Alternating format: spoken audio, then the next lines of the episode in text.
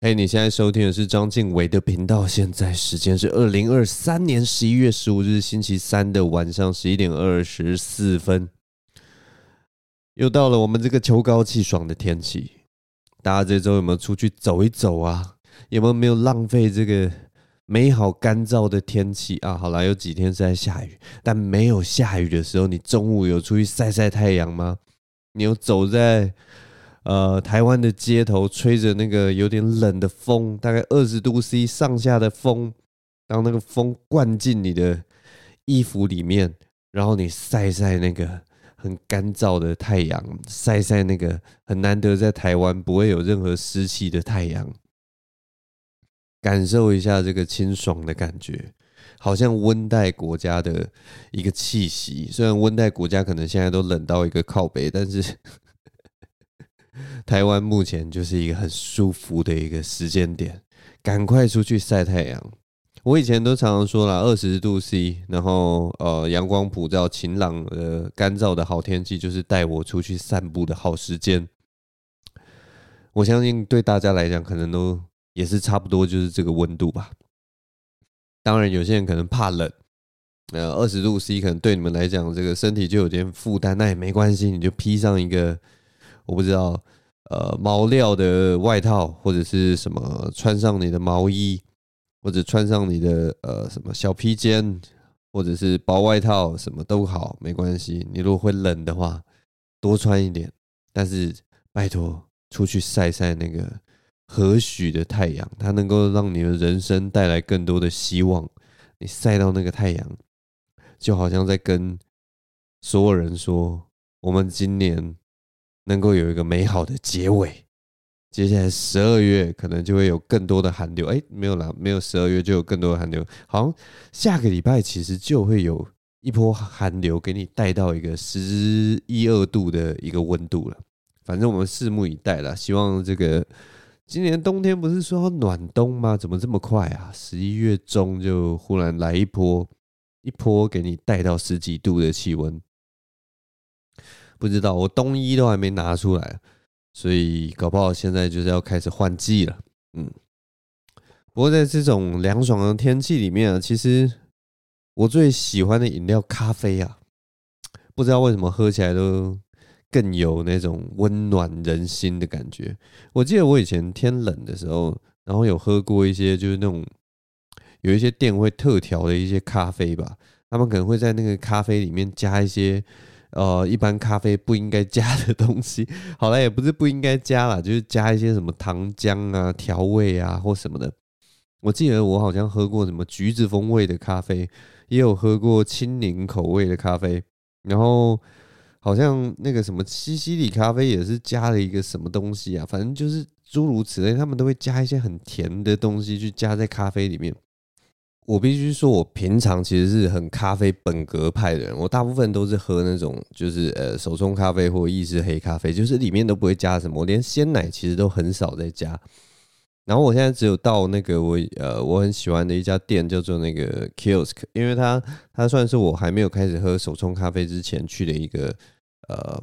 咖啡店。哎，也不是咖啡店，反正就是那个老板跟我认识很久了。从我在研究所时期的时候，我就喝他他的那个 Cappuccino。喝到现在，那我只有去他他们店里的时候，我才会喝卡布奇诺，因为对我来讲，那个东西在那家店里面是一个回忆的味道。那我平常其实现在都已经在喝手冲咖啡或黑咖啡了，所以我其实一直不喜欢在咖啡里面加东西了。我到现在已经不喜欢了。但是呢，在这种就是非常寒冷的冬天的时候。其实你有的时候就是需要一点点那种热量。平常的咖啡其实是没有热量的，可是如果加了奶，加了什么青柠糖浆，或者是加了什么橘子糖浆，或者加甚至是巧克力，或者是辣椒，或者是什么各式各样的东西加到那个咖啡里面，它其实就可以带给你身体一个前所未有的温暖。所以我觉得冬天像这种真的特别冷的时候，你去去咖啡店的时候，去找一些这种。平常你不会去喝的咖啡，喝喝看，让它多一点点味道，让它多一点点温暖，其实都是一件非常好的事情。我那天在咖啡店的去工作。我最近还是有去一些，就是我以前会去工作的咖啡店工作。我那天去咖啡店工作的时候，遇到一个非常蛮特别的一个经验。大家知道，像在那个师大或台大附近的那种咖啡厅里面，其实常常会遇到外籍的学生，就是外国人了。因为呃呃，台大跟师大他们都有很多的那个外籍学生是来这边上课的。呃，师大有一个什么华语中心嘛，所以外国人会来这边学中文。那我那一天，我其实就在我常去的咖啡店里面遇到一个，呃，应该是来台湾学中文的一个外国人。那我一开始会注意到他，其实是因为他原本是坐在比较靠近门口的座位，然后他跟那个店员说他要换位置。他一开始没有说要换位置啦。他只是跟店员说：“哦，他坐在那个座位那边，他吹那个冷气啊，他这个身体实在是顶不住了。”他就跟那个店员说：“他都用那个那个都用英文讲了，就说他觉得很冷啊，那个冷气能不能调，不要那么冷一点？”那那个店员就去帮他把那个冷气关掉之类的。结果嘞，那个那个外国正妹还是觉得说：“哇，还是觉得好冷。”他就问店员说：“能不能换位置？”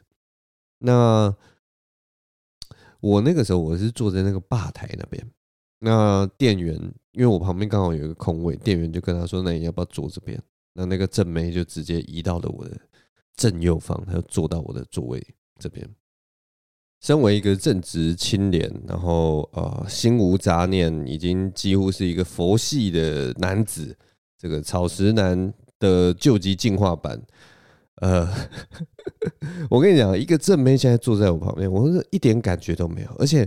你从那种你知道吗？我的那个毛细孔啊，我的右侧的毛细孔，完全就可以感觉到她全身散发一个青春的气息啊！我现在已经已经是一个垂垂老矣的老者了，一个二十几岁的正妹，我又不是里奥纳多皮卡丘，对不对？我又不是里奥纳多，我对二十几岁的正妹真的是现在真的一点感觉都没有，但。这都不是重点，这重点就是呢，他坐到我旁边的时候，多多少少了，我还是会观察一下他这个人。我虽然对他是完全没有兴趣什么的，但是呢，我还是会观察一下这个人。我之所以会观察他，主要是因为我每次在台湾，只要看到外国人，我都会想要玩一个游戏。那个游戏就是，呃，我会想要猜他是从哪个国家来的。这件事情在台湾做非常有趣，因为其实台湾的外国人蛮复杂的。以前最早最早以前，可能最常见的外国人当然就是美国人嘛，什么？但是近几年来，呃，台湾学中文的外国人，我也不知道是因为生活圈的关系还是怎么样，但我觉得越来越多各个国家的人会来台湾里面学中文，所以像我过去在师大读书的时候，其实呃就有见过很多我从来没有想过他会来台湾学学中文的人，例如说什么。友邦国家就不用讲了，然后还有什么很很欧洲的波兰人呐、啊、瑞典人也遇过，丹麦人也遇过，反正就是一些我真的西班牙人当然也很多，葡萄牙人也有，法国人什么，反正各式各样的人我其实都遇过，然后其实慢慢已经觉得说这是一个非常好玩的游戏。有的时候在路上听到有些人讲话，我也是会马上就是去听他现在在讲的是什么语言。那有的时候。如果那个语言是我比较熟悉的，我就可以马上定位他到底是哪一国人。那如果听听到一个我从来没有听过的语言，或者是我不熟悉的语言，其实也是很好玩的一件事情。我就会有的时候会很想要去问他，你到底是谁？我记得好像我那个时候读研究所的时候，我的呃一样是右边，我在咖啡店里面右边有一个先生，一一一个外国先生，他坐到我旁边，然后他就开始跟。呃，别人开始视讯还是什么就聊，然后就他聊一聊天，我就觉得哇天哪，他的那个语言很不一样，我就已经听得出来，他大概我不知道这样讲正不正确了，因为我已经忘记我以前学的那个语系、语言语系的那个呃到底是怎么分，但是我就觉得他有一点那种日耳曼德德文的那种味道，然后可是他又不是德文，所以我我唯一从这个。线索上面判断，我就觉得他应该是北欧人，就是只有北欧的人会有这样子的呃发音方式。那瑞典文我稍微有听一些，他就可是他又不是讲瑞典文，所以剩下的北欧国家可能就是剩什么呃，芬兰嘛、挪威嘛、丹麦嘛，大概这三个。那我其实我不都不知道是这三个是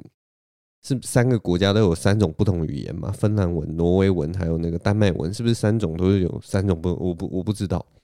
但反正最后我真的是受不了。那因为对方也刚好是，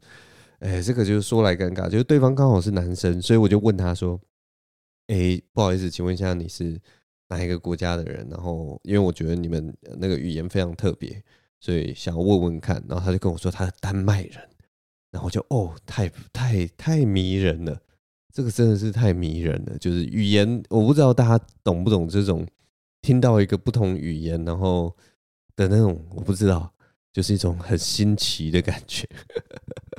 大概只有我们学语言的人会比较会比较。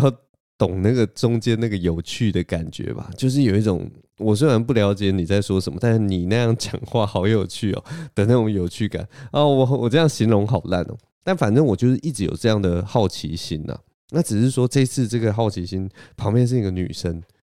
然后你知道吗？就是身为一个男性，然后对方是一个女生，其实你你我不知道，我不知道我如果问的话，会不会让对方就是有就是。会有其他的想法或什么，或觉得你要喊你就是在搭讪嘛之类的，所以为了这个呃不要造成误会，然后再加上我本身就是一个很害羞的人，所以 再加上我还要特别强调我对他一点兴趣都没有，所以 希望不要有这个欲盖弥彰的感觉。但总总而言之呢，我觉得对于他从哪一个国家来非常有兴趣。那其实我们从刚刚的线索里面，其实就可以发现。我们可以大概判断他是从哪个国家来的。首先，我先讲一个我刚刚没讲到的资讯，就是他讲英文的时候，他讲英文的时候是有口音的。那个口音不是不是说美国人或者英国人的那种口音，也不是澳洲人的口音。很显然，他讲英文的时候，我可以听得出来他母语不是英文。所以呢，我们直接就排除了就是美英澳三个国家，所以他一定是从欧洲来的，因为他是个白人。呃，这个以大大数据几率来看的话，他应该是从欧洲来的啊。对，我刚刚少讲了加拿大，对，反正他也不是加拿大人，因为他母语不是英文。好，那首先呢，我们把那个全部排掉以后呢，他就是一个欧洲人嘛。然后接下来我就是开始猜说，他到底是从欧洲哪个地方来的。那在想这件事情的时候，还有另一个很明显的。很明显，我真的超级像那种柯呃柯南、名侦探柯南，或者是像福尔摩斯一样，我就抽丝剥茧，你知道吗？还有一个很明显的重点就是说，他刚刚说他吹冷气吹到他很冷，怕冷，所以他是一个怕冷的民族，你知道吗？所以我马上就把北欧国家全部都删掉，然后把偏北的国家都打上一个问号，就是嗯，他这个这个啊怕冷的情况，可能就是南法。或者有可能是意大利，或者是呃嗯，还有哪里？西班牙、葡萄牙，或者是我不知道还有哪里。反正就是那个南南南欧那一部分，应该是几率比较大，因为他会怕冷。你不可能听看到一个什么呃芬兰人，然后跟他说：“哦，我很怕冷。”这样不可能。台湾这二十几度，他们都快热死了，怕什么冷啊？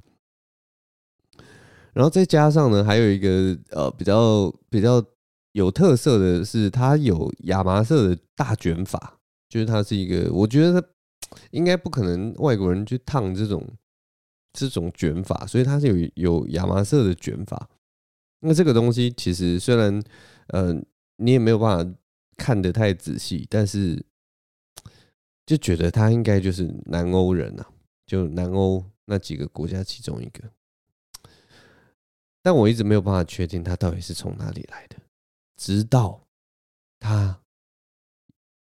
按了他的手机，然后他跟他朋友或什么录了一段那个什么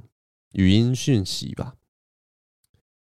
然后我就听到他讲噼里啪啦，就是那种南欧的，他讲了他的应该是他的母语，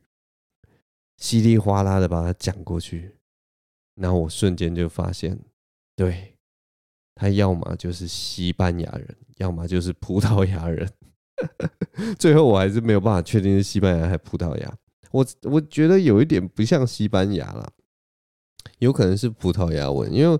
我西班牙文其实我我认识的字也不多，然后呃，至少他吐的那一串西班牙文或葡萄牙文里面，我没有听到认识的单字，所以蛮有可能是葡萄牙的，但也有可能是就是我不熟悉的西班牙文都有可能，但反正就是他就是应该就是拉丁语系的人，然后我确定不是意大利人。所以当下他留完那个语音讯息，我的心中就听到那个柯南破案的那个声音，噔噔噔，真実はいつも一つ，大概是这种感觉。我也想提到他，其实是因为他最后做了一件让我就是 脑洞大开的事情。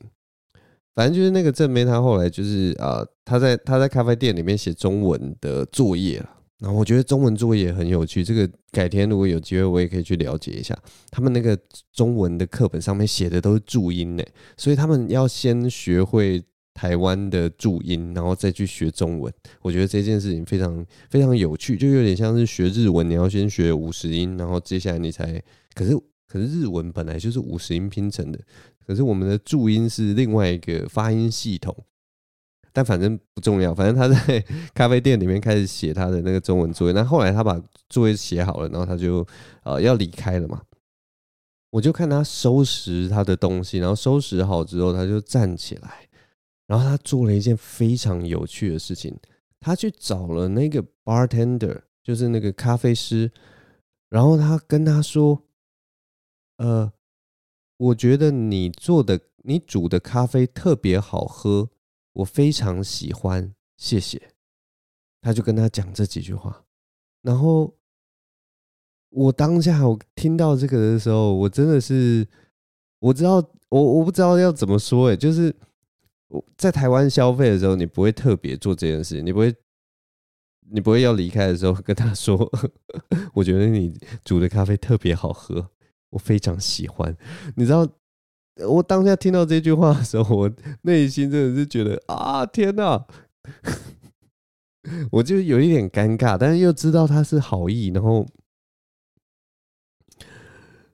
但是我就觉得，就是如果有一个这么漂亮的人，然后特别在你呃，例如说你煮完一碗面，或煮煮了做了一一杯酒给他，然后结果那个正妹特别还过来跟你说，哎、你的酒特别好喝。我非常喜欢，我下一秒可能就会跟想要跟他要电话或什么，你知道吗？我我会整个误会，就嗯、呃，他是对我有有意思吗？我不知道，这在我们的我们的文化里面是非常特别的事情，但是可能就是因为他是外国人，所以他可以这样做。然后我只是觉得发觉这件事情非常有趣，我当下真的是看到他就是这样说的时候，我就觉得那店员一定晕爆吧。店员一定晕爆吧？如果是我是那个咖啡师，我一定马上就啊心花怒放，你知道吗？真的是，但是呢，因为我不是那个咖啡师，我又是一个四十岁的大叔，所以我你知道，我心如止水，我心如止水。但我觉得还有一个最好笑的事情，就是他走了之后，我才敢把头转过去看他的桌面，然后我就看到啊，你咖啡根本没有喝完呢。那咖啡你知道吗？我们一般咖啡不是一百五十 cc，大概大概还有什么二十 cc 在那边。他咖啡根本没喝完，然后你跟人家说你煮的咖啡特别好喝，我想说 你根本就是在说谎吧。反正这就是那天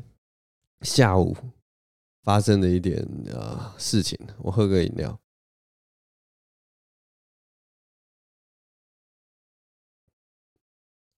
我其实这个礼拜在咖啡店里面。看了一些很有趣的东西啊，主要是因为我这礼拜其实有几天是在那个路易莎里面工作，然后我因为就有点好奇，所以我就看了一下那个路易莎的啊发展史，然后才发现哦，路易莎的发展史真的蛮特别的。反正我看的那个影片里面，他就有讲到说，呃，虽然现在路易莎跟星巴克的数量好像已经已经一样了。因为星巴克是我们最早知道的连锁咖啡厅嘛，那路易莎现在已经开店的数量已经追上星巴克了，但是呢，他们的营收好像只有星巴克的什么百分之三十之类的，就是就是很很很诡异的一件事情。然后后来，反正他们里边就开始开始讲那个路易莎的整个策略。他说，路易莎因为一开始的时候，它的定位就跟星巴克不一样。星巴克是它一开始的定位就是高档的咖啡厅，所以它的那个咖啡价格其实都比一般的咖啡再贵个可能三五十块这样子。但路易莎刚出来的时候，它的它的定位是，他希望抓到的客群是学生，所以他就大量在那种有学校的地方开开店，然后他 的咖啡又相对比较便宜，所以有人就一开始就说，路易莎他一开始不是在开咖啡店，他一开始是在开全台最大 K 书中心，后来就发现，哎，开到现在的确他成功了。因为我现在去路易莎的时候，就发现哇，里面这个周六周日里面全部都是学生呢，而且是高朋满座，坐的满满的都是学生。那学生最需要的是什么？就是一个呃，要有一个免费的 WiFi WiFi 网络，然后要有插座，要能够用里面的电，然后有一个轻松比较宽阔的一个空间，安安静静就可以坐在里面，可能花个什么五十块六十块。呃，可能两杯饮料吧，一整天可能要喝两杯饮料，可能一百块，你就可以在里面坐一整天，然后都在做功课或者是都在看书，那它就是一个很棒的一个环境。总之，路易莎后来就成功，但因为它的那个营收只有呃星巴克三成嘛，所以他们最近好像那个品牌开始走另一个路线，它开始转型了，它开始提高一些商品的单价。开始有一些什么手冲咖啡啊，或什么庄园咖啡之类的，把它的单价提高。然后另一方面，它除了把店面翻新之外，它还有呃把整体的服务的水准都往上提升。有一些从一些直营店开始呃提升起来。那这件事情到底有没有用呢？答案是有用。有用。根据他们的调查，好像很多这些翻新的店家，他们的营收已经提升了什么百分之二十五之类的，就非常惊人的一个效果。然后他们的客群可能已经开始从学生慢慢开始移转到呃更大人的层面，更是办公室的层面，或者是反正就是就是就是新的客群就出现了。反正很有趣诶，我觉得看这些东西对我自己的一些激发的想法都。都蛮蛮有帮助的啦，就是说，哎，你如何从商业的角度去看人家这种大企业的商场在怎么经营这种东西？那他们也是有一个阶段性的，然后也是有一个计划的。当然，这种东西就是成功之后，你就会想说，哇，这样成功了，我也想学学看。但当然，他们所付出的努力或者是风险，有的时候啦，就算你照本。呃，照本宣科，你照照样去做的时候，其实效果也许没有像他们做的那么好。这种事情就很难说。反正我看到这种商业模式啊，或者是说这种成长的东西，有的时候也会很感慨，因为你有的时候会反过来想，你知道吗？你就会想到有一些有一些东西，它其实根本不用出圈呢。它其实就是在呃小小的规模，或者是说你就是做那种社区型家庭式的东西，你一辈子可能就卖这一个区域的人，其实你也可以平平顺顺过一生。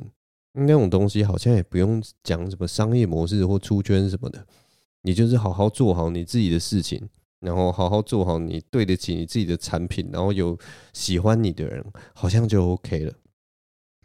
像我，像我那天礼拜一的时候。我就吃到一个我这一生吃过，我已经很久没有吃过。好了，不要讲这一生了，这一生应该吃过很多很多很难吃的东西，但我已经很久很久没有吃到一个这么难吃的早餐汉堡了。但但我没有，我真的没有要啊！我这样讲好像在骂他，对不对？但是其实我没有要骂他，因为他是我在台，我礼拜一是在台北。他是我在台北吃过算是数一数二便宜的汉堡，因为他我们大家都知道嘛，最近通通货膨胀啊，然后呃很多东西都涨价了。那他那一天我点的那个汉堡也才好像才四十五块吧，我不知道大家平常有没有在吃早餐啊，但是现在已经很多外面卖的那种汉堡，价格可能都已经到七八十块了。就你可能吃一个什么肉的，然后里面有加生菜的那种汉堡，有蛋的。现在都已经七八十块了，那我那天吃的那个汉堡是四十五块，那它就是那种真的是很传统的。我们最早吃到的那种美俄美式的那种餐厅，你知道吗？就所有东西它的用料从那边叫的，味道口味怎么样，我其实都可能都知道。然后那个肉，汉堡肉是合成肉的那种，所以它超级便宜，四十五块。所以我我真的没有在数落它，只是说让我咬下去，我可能真的是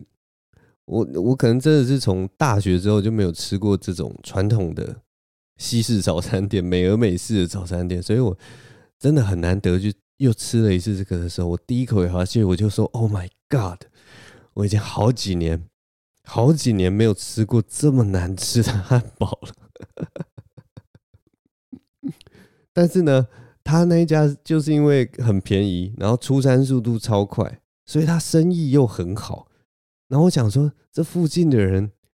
都会来吃，哎，都会来吃这家早餐店呢。所以我有一点点不可思议，但是另一方面又又又懂。因为那家店很多客群可能都是那种高中生啊或什么，他就上学旁边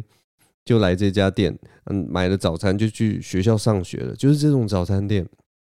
它就是有它的客群，便宜、快速、方便。啊，上课之前有没有吃一大堆热量进去，然后就很有精神。那他就这样也是平平顺顺的，可能已经也已经开了二十几年、三十几年，甚至四十几年都有可能。就是一家这种很简单的早餐店，你说，你说，你能说他生意不好做不下去吗？也不会啊，他找到了自己的客群呢，他找到了自己的求生之道啊。那即使是这么难吃的汉堡，也是可以活得很好。所以这件事情有的时候很、很、很、很妙啦，很奇妙。我觉得，我觉得这种商业模式这种事情真的很奇妙。反正大家只是。大家都是努力在这个社会上面找到一个立足之地而已啊，对啊，我也没有要真的讲说它汉堡有多难吃啦，毕竟那么便宜四十五块，Oh my god！现在去哪里吃四十五块的早餐汉堡，真的是吃不到了。说到汉堡，我上礼拜有吃到一个就是真的好吃的汉堡啊，就是早餐我吃了这个难吃的汉堡以后，中餐我就去吃了一个超级好吃的汉堡。然后这次去吃的那个超级好吃的汉堡是在这个玉龙城，一样是新店玉龙城哦。我必须跟大家说，新店玉龙城虽然这个人呐，那边的新北市的人呐是很多的，就我在礼拜一的下午去新店玉龙城，还是觉得玉龙城人很多，你就知道新店人到底有多少。但但是呢，他那家店里面好像有蛮多。其实是蛮好的店，就是蛮好吃的店，蛮好逛的店，那里都很多，所以真的，如果大家有机会的话，可以去一下啦。嗯，蛮好玩的。那总之，我想要这次想要讲的汉堡是一家叫做青春汉堡的汉堡店，阿欧哈鲁 Hamburger，呃，没有 ham，阿欧哈鲁 Burger，就是青春汉堡。大家如果有兴趣的话，青春就是青春洋洋溢的青春呢、啊。那他好像是台中的一间很有名的汉堡店，然后上来台北开的吧。然后我不知道是不是第一家店了，但是因为我在台中好像也吃过那家汉堡店，但是他他们那家店的口味其实我已经忘记了，所以这次算是算是重重温呐，重温这家汉堡店到底好不好吃？就不吃还好，一吃真的觉得哎、真的蛮好吃的。我们我跟我女朋友是点了两个两种汉堡，一个是什么青葱太阳照烧鸡汉堡，嗯，另一个是糖渍柠檬炸鸡汉堡。反正这两个口味我都觉得很赞。那个糖渍柠檬炸鸡就是它字面上写的，就是糖渍柠檬配上炸鸡。你想想看，炸鸡配上柠檬，哪还有不好吃的道理？再加上它又有糖渍，哦，甜滋滋的，啊，怎么会不好吃？它的用料都很新鲜，然后它的那个面包啊，那个上下的那个面包又是是一个很有嚼劲的那种面包，然后烤的外皮有一点脆脆的，这样哇，有够好吃。那呃，我那个另一个我点的那个什么青葱太阳照烧鸡哦，它入口的口感其实蛮有趣的。我一开始吃这个青葱太阳照烧鸡的时候，我第一口吃下去的时候。其实觉得有点像在吃热炒店的某一道台菜，我很难说它到底是什么样的味道，但是它真的有一个很熟悉的一种感觉，因为它就是有青葱嘛，然后有有有蛋嘛，太阳嘛，然后它照烧鸡就是那个鸡肉外面有涂那个照烧酱啊，我想起来了，我就觉得它那个照烧酱啊，其实有一点酱油的感觉，你知道吗？所以你你们想想看，有青葱，然后有蛋，然后有酱油味。然后又有鸡肉，是不是吃起来就很像台式料理会有的调味？所以我那个时候咬下去的时候，我就觉得，哎，这这很像某某某种台菜的味道，你知道吗？但还是好吃啊，就是大家知道吗？台菜的那种调味就是无敌的啊，所以就很好吃。所以我那天在吃这个汉堡的时候，我就看着那个价格，它它的那个汉堡大概都是三百块，我就边吃这两种口味的汉堡，然后边想说。这个好吃的程度真的是蛮好吃的。那它到底有没有那个难吃汉堡的八倍？因为难吃汉堡是四十五块嘛，那这个这个汉堡是三百块。那我就在想说，这个好吃的程度到底有没有八倍？有吗？值得吗？哦，后来结论就是啊，值得，应该不止八倍，是真的是蛮好吃的汉堡，所以。蛮推荐大家的啦，我我是没有去吃他的牛肉汉堡，因为我知道大家就是台湾人，很多人是吃汉堡的话很喜欢牛肉，但我本身是不吃牛肉的，所以嗯没有办法帮大家试试看他的牛肉堡好不好吃，但我觉得吃了他的鸡堡觉得蛮好吃的，所以啊如果有兴趣的人再帮我试试牛肉啊，跟我讲说这个他们的牛肉堡有没有在这个水准之上。有没有比难吃汉堡好吃八倍？我不知道哎、如果你平常早餐店吃的汉堡是什么八十块的汉堡，那可能只会好吃四倍到五倍之类的吧。我也不知道，我我也不知道是不是这样算的。但我自己那天吃的是觉得，因为那个呃早餐的冲击感真的太强了，所以中午在吃这个就觉得啊，这一定有胜过八倍，爽。大概是这样。好了，最后最后来跟大家讲一下，讲一下什么呢？好，不要讲了。我原本想要讲政治的东西，原本想要讲讲政治，就是这最近最最消息最重大的新闻就是这个蓝白河嘛。之前他们都一直在拖嘛，一直在拖，所以就是蓝白拖嘛。结果现在终于就是有签了一个什么共同声明啊，要蓝白合了。接下来要全民调，接下来两天呢、这个总算呢，我们终于要知道有谁要选的了。啊，其实我觉得啊，最近又开始出现一些，就是很多人就是很想要，就是要么就是批评一方到底做了什么事情，另一方做了什么事情。我觉得政治这个东西啊，我自己一直觉得啦，到这个年纪就会觉得，反正政治就是选你这个。这个人此刻相信的人事物就好了，因为它就是一个很现在的 right now 的东西。你其实不知道你自己四年之后你会不会反悔，或八年之后你会不会改变想法啊？国际上的那个风向也是瞬息万变，你也不知道到底什么样的选择对你未来到底比较好。例如说，我们。呃，两年前根本想不到有一个疫情会把全世界经济整个打趴嘛，对啊，所以很多未来的事情好像不是我们真的，哎，就是说的那么准的，所以就是政治啊，基本上就是选择你自己此刻相信的，大概就是这样。啊，不瞒各位说啊，这个蓝白合之后啊，啊，我好兴奋啊！之前这个选战真的是蛮无聊的，但是现在这个蓝白一合啊，哇，啊，今今年选举真的是有看头啊！反正我也不知道选择是怎么样啦，反正大家就选择自己相信的吧，然后少做一些口水战啊，可以跟大家讨论啊。我觉得反正找一些好朋友一起讨论一下，其实不错啦。讨论政治是蛮有趣的。然后，反正你，我觉得大家只要选举够多次，其实最后也都觉得说，哎，这个东西到底对我的影响到底有没有那么大？说大不大，说小不小，反正就大家一起加油，大概就这样。然后我也不用想说，我们我还记得，我不知道有没有讲过这个事情。反正有一年，好像阿扁当选 总统的时候，我的那个那个时候我还国中吧，还是高中的时候，然后我朋友还从那个。我好像在他家看那个看看那个开票，然后我朋友还从房间跑出来，然后跟我说什么：“哎，阿公啊，要打来喽之类的。”反正就是充满一个欢乐的一个很有趣的一个画面呢，一直存长存在我的心里面。但是我们还是好好活到现在，所以我觉得还是要乐观一点啦，就是也不用那么悲观了。那大家就选择自己想相信的，反正我们的命运就是所有人一起决定的了。嗯，票票多了赢，票少了输嘛，